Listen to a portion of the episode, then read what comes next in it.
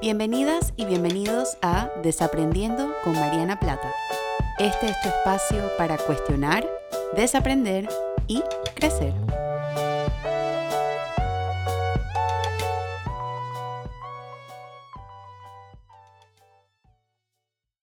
Hola a todas y a todos y bienvenidos a un nuevo episodio de Desaprendiendo. Yo soy Mariana y como siempre estoy súper agradecida y contenta de que me des permiso de aparecer una vez más en tu semana con un nuevo episodio para cuestionar, desaprender y crecer.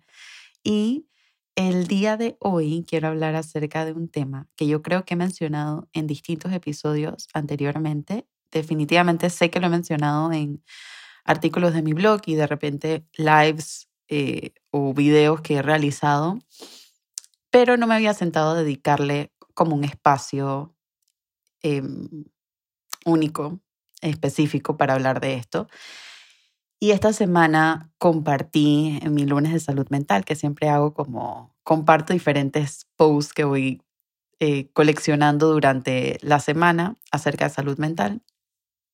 Publiqué uno acerca de la responsabilidad afectiva y me pareció un tema muy interesante para conversar, para pensar con ustedes y lo lancé a la, a la, a la mesa de toma de decisiones virtual, que a veces uso mi comunidad para hacer eso y pues muchas y muchos de ustedes me escribieron entusiasmados que, que les gustaría escuchar un poco más acerca de esto. Así que esto de ninguna forma es lo que es, en el sentido de el tema da para muchísimo más. Yo siempre que hablo acerca de temas como de relaciones y eso, hago la aclaración que yo no soy terapeuta de pareja. Por ende, eh, sí sé acerca de ciertas cosas por mi trabajo y por la naturaleza de mi carrera en psicología. Sin embargo, hay muchísima otra información que se puede complementar para realmente estudiar, cuestionar, analizar este tema un poco más. Así que, eh, sin más, empecemos. Em, siempre me gusta empezar con una definición y quiero usar este espacio para hablar de la definición, pero también quiero usar este espacio para hablar un poquito de la historia de cómo encontré este término. Yo empecé a estudiar un poco más acerca del feminismo hace dos años y medio, casi tres, y recuerdo que empecé entonces a adentrarme a leer diferentes feministas de diferentes partes del mundo, muchas de las cuales son de Argentina. Y encontré este podcast que se llama El Deseo de Pandora, que es un podcast eh, realizado a través de la revista Anfibia, que es una publicación argentina. Y una de sus eh, locutora o host del podcast, Luciana Pecker, mencionó en este podcast el término responsabilidad afectiva. Ya ustedes saben que a mí, yo cuando me quedo con una frase o con una palabra o hay una palabra que me engancha, es, me apasiono mucho con eso. Entonces, escuché esta palabra súper sofisticada que dio responsabilidad afectiva. ¡Wow! ¡Qué increíble este, esto! Y me senté a escuchar más el podcast y el término y la práctica y el concepto de esto contextualizado alrededor del tema del feminismo me voló la cabeza. Básicamente, según Luciana Pecker, em, y voy a dejar los links de todos los podcasts, porque creo que voy a mencionar uno o dos y algunos otros recursos los voy a dejar abajo, en la, abajo, en la lista de descripción del episodio según ella, la responsabilidad afectiva es ser responsables desde la afectividad. Y sí, sé que estoy sonando eh, redundante cuando digo esto, pero a lo que me refiero es hacernos cargo, entender, honrar y responsabilizarnos por y tomar conciencia de nuestras emociones, de nuestra experiencia de vida, de nuestra historia, de nuestros patrones, de lo que básicamente traemos a la mesa emocional, si queremos verlo desde ese punto de vista, en nuestras relaciones, en nuestras dinámicas, en nuestras conversaciones, en nuestros encuentros con otra persona.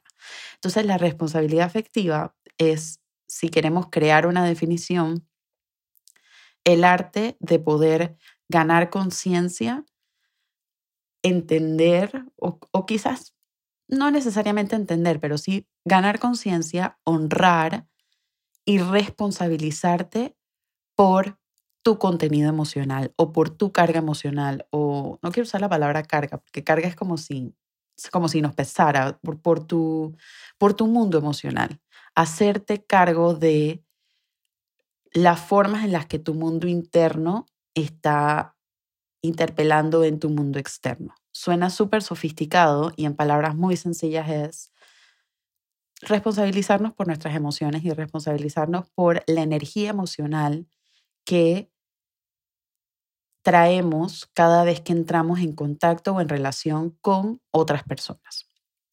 Hay varios episodios complementarios para este episodio que los pueden escuchar cuando terminen este episodio, que es por ejemplo el episodio número 20, que es acerca de qué significa tener una relación sana. Ahí hablo acerca de la, un poquito de la responsabilidad afectiva ¿Para qué conocer mi historia familiar? Es el episodio número 34. Son todos los apegos, son los apegos a algo malo, que es el episodio número 23. Y el más reciente episodio del podcast, antes de este, el episodio número 65, acerca de la empatía. Todos se los voy a dejar también en la caja de descripción.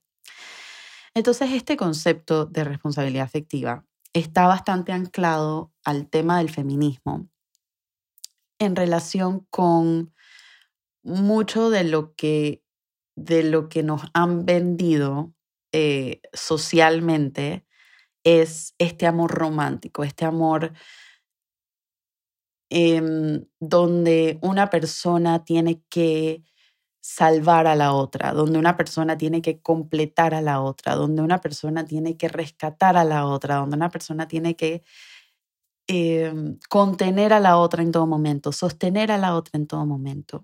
Y eso no nos los han vendido como amor romántico y se lo hemos comprado a la sociedad, se lo hemos comprado a los medios, se lo hemos comprado a la industria del entretenimiento que ha hecho muchísimas películas y series y libros acerca de esto.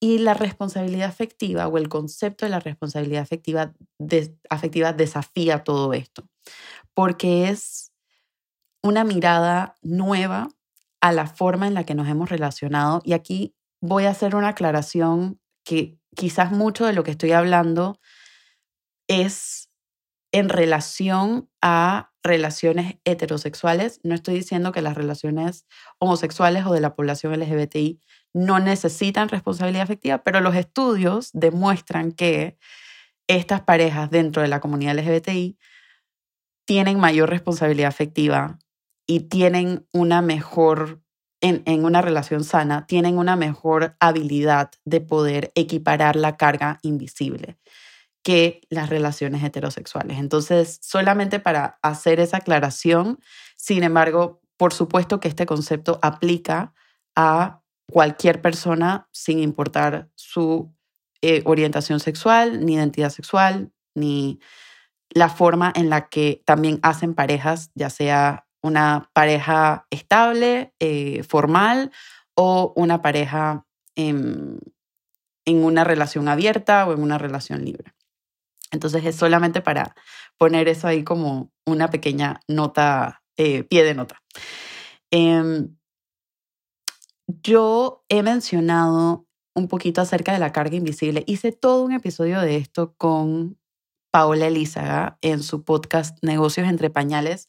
Si les interesa escucharlo, lo voy a dejar abajo y si les interesa saber un poco más acerca de esto, por favor escríbame em, para poder hacer un episodio acerca de esto porque realmente es un tema muy, muy amplio acerca de la carga invisible. Y en esencia, la carga invisible, la mencioné un poquito en el episodio acerca de la crianza feminista también, es todas estas responsabilidades que no se ven que, y no son remuneradas que tradicionalmente caen en las mujeres. Es, por ejemplo, tener la lista del supermercado, es, por ejemplo, saber qué es lo que va a pasar en la casa, es, por ejemplo, ser la persona quien hace, quien tiene la iniciativa de hablar acerca de un conflicto o de resolver un problema. No estoy diciendo que siempre, pero tradicionalmente esa responsabilidad cae en las mujeres. Principalmente por la forma en la que el concepto de mujer ha sido definido por la sociedad en la que, la que vivimos, que es la persona que tiene que hablar acerca de las emociones, que es la persona que está más conectada con las emociones, que es la persona que puede eh, con todo, es la, el mito de la supermujer. Y a raíz de todas esas cosas, entonces, esta, esta forma de posicionar a la mujer así, como la que puede con todo, de manera complementaria ha posicionado al hombre como quien puede desconectarse de todo. Y no pasa nada porque es la mujer quien lo hace. Y muchas de las cosas de las cuales los hombres tienen, muchos hombres tienen la, la oportunidad de desconectarse, es de las emociones y de la responsabilidad emocional dentro de las relaciones. Entonces, ¿De dónde viene todo esto? Bueno, triada de desaprendizaje, viene de la crianza, viene de la educación y viene de la sociedad. Si no nos han dado permiso de honrar nuestras emociones, si no tuvimos modelos de personas, si no tuvimos, por ejemplo, modelos de hombres en nuestra vida que se responsabilizaron por, nuestras, por sus emociones, si no tuvimos modelos de una pareja que podía resolver un conflicto de una forma sana, o ni siquiera una pareja de dos seres humanos que podían resolver un conflicto de una forma sana y podían encontrarse dentro de su dinámica y dentro de su relación y decir, mira, yo después de sentarme y meditar y ganar conciencia, sé que pude haber sido más paciente, sé que en este momento estoy pasando por un, momento, por, por un momento difícil en el trabajo y por eso quizás me cueste conectarme con tus emociones, sé que en este momento yo estoy súper estresada o estresado y por eso estoy como más irritable o estoy más a la defensiva. Y por el otro lado, no vimos que la otra persona dice, entiendo todo esto, gracias por decírmelo y al mismo tiempo yo creo que yo también estoy pasando por todo esto, que es lo que estoy diciendo es un ejemplo de un diálogo donde dos personas tienen responsabilidad afectiva en el sentido de que se tomaron el tiempo para poder pensar sobre lo que están trayendo a la mesa emocional y, están pudiendo dialogar acerca de esto. Si no tuvimos eso, si no tuvimos ese modelo y si no tuvimos esas oportunidades de que nuestros cuidadores primarios o nuestras figuras representativas nos dieran permiso a nosotras y a nosotros de nombrar nuestras emociones, de responsabilizarnos por ellas, de generar empatía con nuestras emociones, va a ser muy difícil para nosotros o, o puedo entender cómo quizás pudo haber sido difícil para nosotras y para nosotros aprender a responsabilizarnos de nuestras emociones. Y no sabemos eso cómo se ve, no sabemos cómo se ve entrar a un diálogo o entrar a una conversación desde un lugar de tranquilidad, desde un lugar de madurez emocional, desde un lugar de colaboración, desde un lugar de reparación, en vez de un lugar de vergüenza. Esto yo lo he mencionado en los otros episodios donde he hablado acerca de las emociones.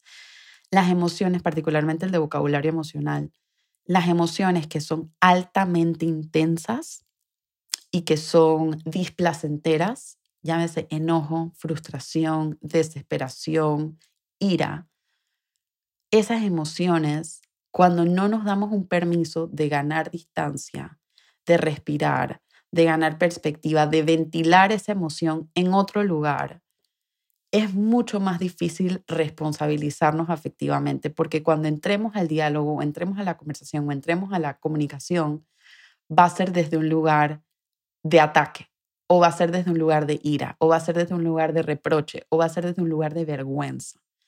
Entonces, lo que, lo que ocurre cuando esto pasa es que nos vamos enganchando en un ciclo con la otra persona de mucho enojo, de mucho resentimiento, de mucha vergüenza, y al final ninguna de las dos personas se terminan escuchando. Entonces, lo que hace falta en una dinámica como esa es responsabilidad afectiva. Responsabilidad afectiva de poder, sí, ventilar la emoción, sentir la emoción, honrar la emoción y al mismo tiempo ganar perspectiva y decir, ok, ¿Qué fue lo que me molestó? ¿Qué tocó? ¿Qué desencadenante emocional tocó en mí esto? Me enojó porque, eh, y estoy inventando, o sea, esto no, usualmente no es tan blanco-negro como lo estoy poniendo aquí, pero lo, lo, quiero decir como a modo de ejemplificar lo que estoy tratando de, de decir. Digamos que yo salgo a la cocina y veo que eh, mi pareja o un familiar o una amiga un amigo deja los platos sucios todo el tiempo en la cocina. Todo el tiempo, entre comillas. Lo deja varias noches y yo me pongo muy brava. Y me pongo muy, muy brava y si no tomo chance de poder procesar ese enojo, quizás no puedo darme el permiso de entender que el enojo viene de no tanto del lugar de los platos, sino de sentir que alguien no está pensando en mí. Y eso me conecta con que yo quizás no tuve a un cuidador primario que me tenía tanto en mente o no tuve a un, no sé, a, un familiar o en mi, antigua relación pasaban estas cosas. Entonces, la responsabilidad afectiva es poder sí honrar ese enojo y tener una conversación y decir, mira, por favor agradezco que no dejes los platos sucios porque eso me recuerda a mí a esto o eso me conecta a mí con esto y eso es algo que yo estoy trabajando ahorita mismo. Esa es la responsabilidad afectiva. No es no, no honrar las emociones, no es ignorar las emociones, es honrarlas y darnos un permiso de entender qué pasa ahí. Y de darnos un permiso de entender por qué en este momento me molestan más los platos y no me molestaron tanto la semana pasada. ¿Qué está pasando esta semana que me molestan? y ser claras, claros y transparentes cuando voy a entrar en este diálogo. Porque ¿qué pasa si no tenemos responsabilidad afectiva? ¿Qué pasa si no trabajamos en esto? Lo que vemos mucho, y por eso hice la aclaración anteriormente, que mucho de esto, parte del feminismo y parte de las relaciones heterosexuales, hay una crianza desigual. Y ah, estoy hablando específicamente de las familias heteroparentales. Hay una crianza desigual porque la sociedad le ha dado mucho permiso al padre ausente. Está normalizado tener a un padre ausente emocionalmente en la vida de las personas. Está normalizado que un padre puede entrar y salir de la vida de su hija o de su hijo, apoyar económicamente, estar ahí en los momentos importantes, entre comillas, eh, por no decir momentos de celebración, digamos, graduaciones, eh, momentos felices. Sin embargo, tiene el permiso de no estar disponible en los momentos difíciles. Entonces, estamos en una, vivimos en una sociedad donde la figura paterna tiene permiso a desconectarse emocionalmente. Lo normalizamos y no, no, lo, no lo cuestionamos. Sin embargo, si es una mujer quien decide desconectarse emocionalmente, no digamos decide, pero es una mujer quien no, no, se responsabiliza efectivamente por sus hijas o por sus hijos, que no estoy diciendo que es lo que tienen que hacer, pero la mujer tiene mucho menos permiso a hacer eso. La mujer tiene mucho menos permiso a, y, y la criticamos mucho más de lo que criticamos a un hombre. Eso es una sociedad desigual. Ambos casos están no sanos, no los recomiendo, pero lo estoy poniendo en contexto para entender la forma en la que valoramos ciertas cosas dependiendo de el sexo de la persona, básicamente. Y en una sociedad donde se les da permiso a los padres de no asumir su responsabilidad afectiva, estamos abriendo el espacio para más resentimiento, para más enojo, para más decepción, para más vergüenza y menos espacio para procesar esas emociones, porque la responsabilidad afectiva es el permiso de poder procesar esas emociones para luego entenderlas y para luego tener una conversación constructiva con una persona de dónde vienen esas emociones. Esa es la responsabilidad afectiva. Y cuando, cuando tenemos todas estas emociones, resentimiento, enojo, decepción, vergüenza, ira, tristeza, revueltas, lo que hacemos en lugar de ganar responsabilidad afectiva es entrar a una relación o entrar a una dinámica desde la culpa. Y cuando entramos a una dinámica desde la culpa, la otra persona no nos va a escuchar. La otra persona, ni, ni, yo voy a escuchar a la otra persona tampoco, porque estoy tan interesada o interesado y estoy tan necesitada y necesitado de que validen mis emociones que no estoy pudiendo ganar conciencia, ganar distancia y decir, sí, eso es importante, validar mis emociones. Y al mismo tiempo es importante entender qué está pasando que hace que yo me sienta así. Y al mismo tiempo es importante entender cómo la otra persona se está sintiendo también. Y que ambas personas puedan entrar a un diálogo de una forma clara, de una forma transparente y decir, me gustó esto, no me gustó esto, por esto y esto y esto. Esta es mi parte, yo recojo mi parte de la responsabilidad y abro el espacio para que tú recojas tu parte de la responsabilidad también. Entonces, antes de, antes de hablar un poquito sobre cómo se ve esto, quiero hacer una advertencia de que este episodio no es, y este término no es para ser usado como una herramienta acusatoria, ni moral, ni es para ninguno de mi contenido, porque es sumamente fácil agarrar contenido de salud mental y enviárselo a una persona y decir, esto es lo que tú tienes que trabajar. Y no hay nada más agresivo que eso. Cualquier interpretación fuera de sesión es una forma de agresión. Eso es básico dentro del mundo de la psicología.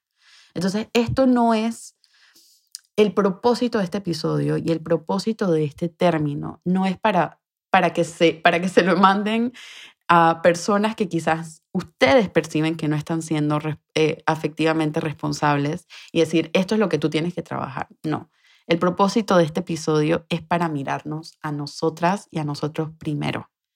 Es para yo mirarme y para yo mirar hacia adentro y y preguntarme cómo me estoy responsabilizando yo de mis emociones y de mi proceso. ¿Cómo, cómo estoy yo nombrando, honrando, ganando conciencia y comunicando asertivamente lo que me está pasando? ¿Se me está haciendo fácil? ¿Se me está haciendo difícil? ¿Qué me está costando? ¿Por qué me estará costando? Y a partir de ahí, abrir una conversación mucho más sana con la persona de quienes ustedes les gustaría recibir más responsabilidad afectiva. Porque antes de exigirle algo a los demás, antes de mirar hacia afuera, antes de mirar hacia lo que está haciendo el otro, yo tengo que mirar primero lo que estoy haciendo yo. Es tan fácil agarrar porque, y, por, qué, por, qué, es tan fácil? Porque la emoción es tan grande. La emoción de enojo, la emoción de ira, la, la emoción de decepción, la emoción de frustración, la emoción de tristeza es tan grande que yo quiero que alguien me la valide. Entonces es tan fácil agarrar cualquier contenido de salud mental y utilizarlo como una forma de ataque. Y si lo estamos usando con ese propósito, no estamos siendo responsables afectivamente, porque no estamos ganando la distancia, ni el tiempo, ni el, el espacio para poder pensar sobre nuestro mundo interno y para poder pensar en nuestras emociones y para poder pensar qué es lo que está pasando conmigo. Y si yo no puedo pensar acerca de estas cosas, va a ser muy difícil poder comunicarlas. El reto, yo creo que más grande de la responsabilidad afectiva es que se ve de manera distinta para distintas personas y por eso es tan importante el diálogo y por eso es tan importante la comunicación y por eso es tan importante la empatía. Porque para mí, por ejemplo, es sumamente importante a una persona que tiene consciente lo que está trayendo emocionalmente hablando a la relación o a la dinámica y yo soy consciente de que eso es un reto para mí. Es un reto para mí abrir ese espacio de que otra persona gane responsabilidad porque tengo dos características dentro de mi identidad y dentro de mi experiencia de vida que entorpecen este proceso. Una, que soy mujer, por ende socialmente he sido condicionada para contener las emociones de las demás personas y ser la que empieza a resolver estos conflictos y dos, soy psicóloga, es mi trabajo. Entonces, teniendo eso consciente, yo sé que para mí es un reto y yo sé que yo lo tengo que tener muy consciente. Para mí es un reto abrir espacio a que otra persona gane responsabilidad afectiva porque yo puedo caer en la carga emocional y afectiva si no lo tengo consciente. Entonces, ese mismo ejercicio es importante si quisieras hacerlo, que lo puedas hacer y entender porque a veces la forma en la que las otras personas tienen responsabilidad afectiva no necesariamente es la forma en la que tú lo harías, y la forma en la que las otras personas se comunican no es como tú lo harías. Y hacer las paces con eso, hacer las paces con que la responsabilidad afectiva no tiene que ser perfecta, la comunicación no tiene que ser perfecta, el diálogo no tiene que ser perfecto, la empatía no tiene que ser perfecta. Es suficientemente bueno que sea suficientemente buena y hacer las paces con eso también. Entonces, un poquito cómo se ve esta responsabilidad afectiva. Con transparencia y claridad. Ya lo decía Brene Brown, lo que es claro es amable, lo que no es claro no es amable. Si una y uno está enojada o enojado con alguien, o decepcionado o decepcionado con alguien, o triste, o iba a ser triste o triste, triste con alguien, eh, la claridad es decir, me entristeció cuando esto pasó, porque yo creo que yo esperaba esto y recibí esto otro. Y yo creo que yo esperaba esto porque mi experiencia de vida me enseñó tal cosa. Es muy difícil que una persona se sienta atacada, una persona se sienta eh, que tiene que defenderse cuando uno habla desde la vulnerabilidad. Y uno habla desde la vulnerabilidad en la medida en la que uno es honesta, honesto, clara, claro, transparente con sus propias emociones. Yo primero tengo que hacerlo conmigo antes de hacerlo con el otro. Entonces, transparencia y claridad. Y yo creo que le agregaría a esto también honestidad. Honestidad con nosotras mismas y nosotros mismos. Autoconciencia. Tengo todo un episodio de esto, como ser más conscientes de nosotras mismas y de nosotros mismos verme con ojos curiosos y, y, preguntarme, ¿por qué esto me está molestando tanto? ¿Por qué esto me está irritando tanto? ¿Por qué esto me movió? ¿Por qué esto me dio ganas de llorar? No en el sentido de cuestionarnos, en el sentido de abrir una cajita de curiosidad y quizás no encuentres nada, quizás te quedes con más preguntas que respuestas, quizás no sabes, eso también es válido. Pero la práctica y el músculo de ser curiosas de nosotras mismas y de nosotros mismos es el primer paso para empezar a ganar más conciencia sobre nuestros pensamientos, sobre nuestros comportamientos, sobre nuestras actitudes y sobre nuestras formas de relacionarnos con nosotras mismas y con las demás personas. Hacerte cargo de tus emociones.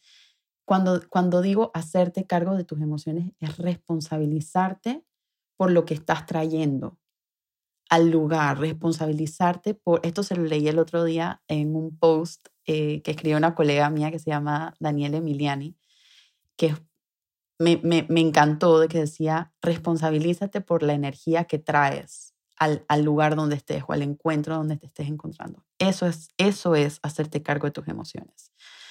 Por ejemplo, si yo sé que yo estoy pasando por un momento difícil, si yo sé que yo estoy quizás con ánimos bajos, si yo sé que yo estoy quizás Em, pasando por una situación que me está tomando tiempo procesarla y me estoy anclando de mi sistema de apoyo, me estoy anclando de mi, de mi terapia, me estoy anclando de mi familia, me estoy anclando de mis prácticas de autocuidado, me estoy cuidando a mí misma, estoy buscando ayuda, estoy siendo vulnerable, pero al mismo tiempo no me siento con ánimos de interactuar socialmente o de... Esa es responsabilidad afectiva, es, es ser honestas, ser honestos con nosotros mismos, con lo que podemos hacer, con lo que no podemos hacer y con lo que traemos al, al, a los encuentros, a los lugares, a las relaciones, a las dinámicas, a las amistades también. Y es un diálogo compartido. Yo creo que he mencionado la palabra diálogo tantas veces porque la responsabilidad afectiva no es solamente hacerte cargo de tus emociones, sino también comunicarlas de manera asertiva. Es poder abrir el espacio cuando te sientas cómoda o cómodo, cuando te sientas segura o seguro, de tener una conversación con otra persona y decir, esto fue lo que me pasó y yo siento que me pasó por esto. Y esto es lo que estoy trabajando ahorita mí. Ser honesta y honesto con estas cosas. Eso es súper importante.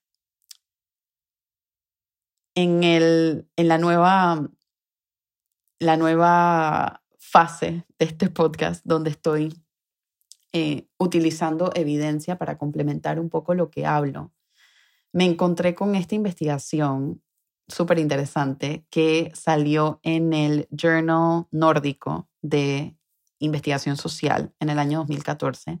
Es una investigación que se hizo en Noruega em, sobre la responsabilidad afectiva de hombres en relaciones heterosexuales en Noruega y descubrieron, por ejemplo, la importancia de una independencia colaborativa. Me encantó este término, igual que la responsabilidad afectiva, porque es muy similar al término de interdependencia que mencioné en el podcast de, de, de depender de los demás, en el episodio de depender de los demás. Y lo que me encantó de esta investigación, usan la palabra responsabilidad afectiva en hombres y hago la aclaración de que también muchas mujeres tenemos que trabajar en nuestra responsabilidad afectiva. No estoy aquí para estereotipar, no estoy aquí para decir que todos los hombres hacen esto, eh, no estadísticamente, pero quizás a modo de investigación y a modo de data se ha demostrado que los hombres tienen más dificultad de poder honrar sus emociones. También hice todo un episodio acerca de esto, acerca de la masculinidad. Por ende, al no poder honrar las emociones de una manera tan sana, se les, les cuesta un poco más poder responsabilizarse de ellas.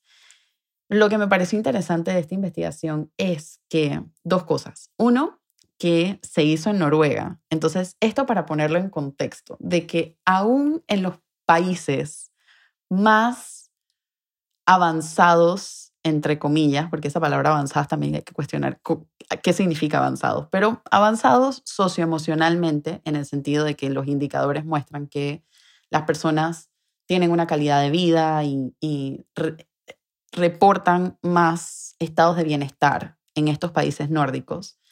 Estas cosas aún pasan. Y dos, me encantó porque la investigación se hizo con parejas jóvenes y uno de los descubrimientos que realizaron los investigadores es que aún las parejas jóvenes están en proceso de desaprendizaje. Esta palabra la puse yo, ellos no hablan de desaprendizaje en la investigación, pero están en proceso de transición, de desaprender las normas tradicionales de relacionarse a estas normas más sanas y más equitativas y más igualitarias de relacionarse.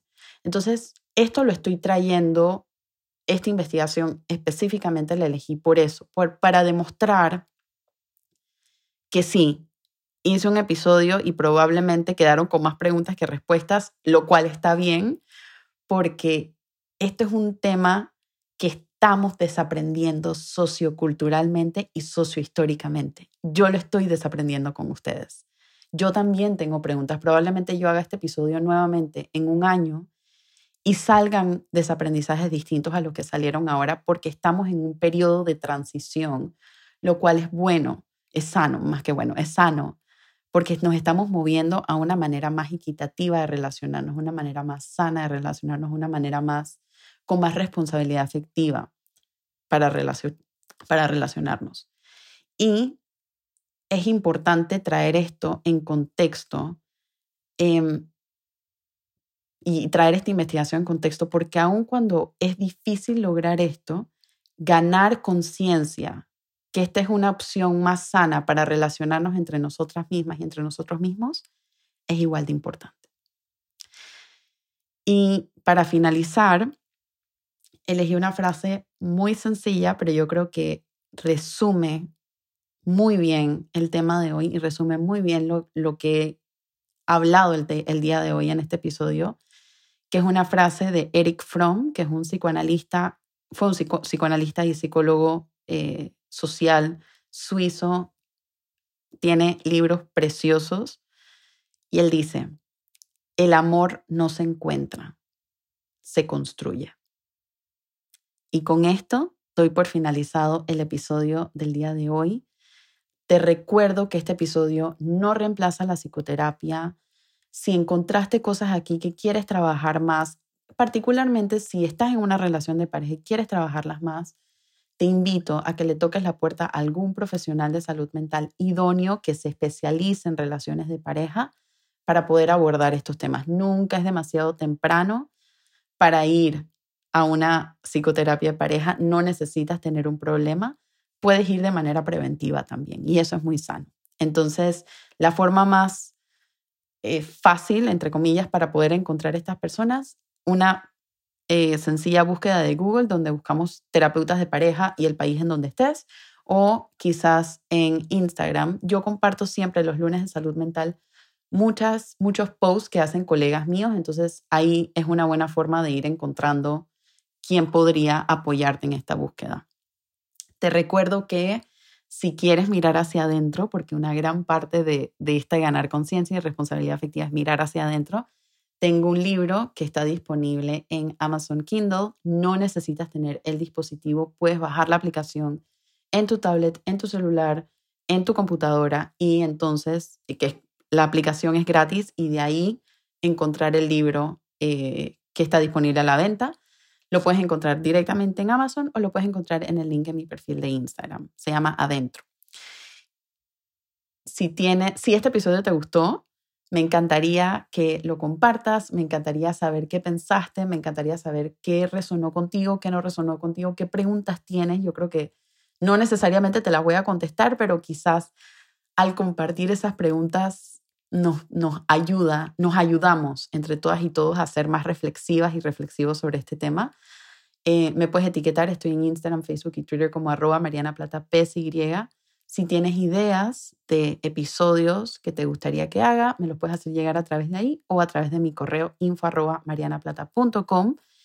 Y también, lo último, te recuerdo en estos anuncios podcasteros, tengo un newsletter, sale todos los viernes tempranito. Es mi espacio de vulnerabilidad donde hago una reflexión un poco más personal.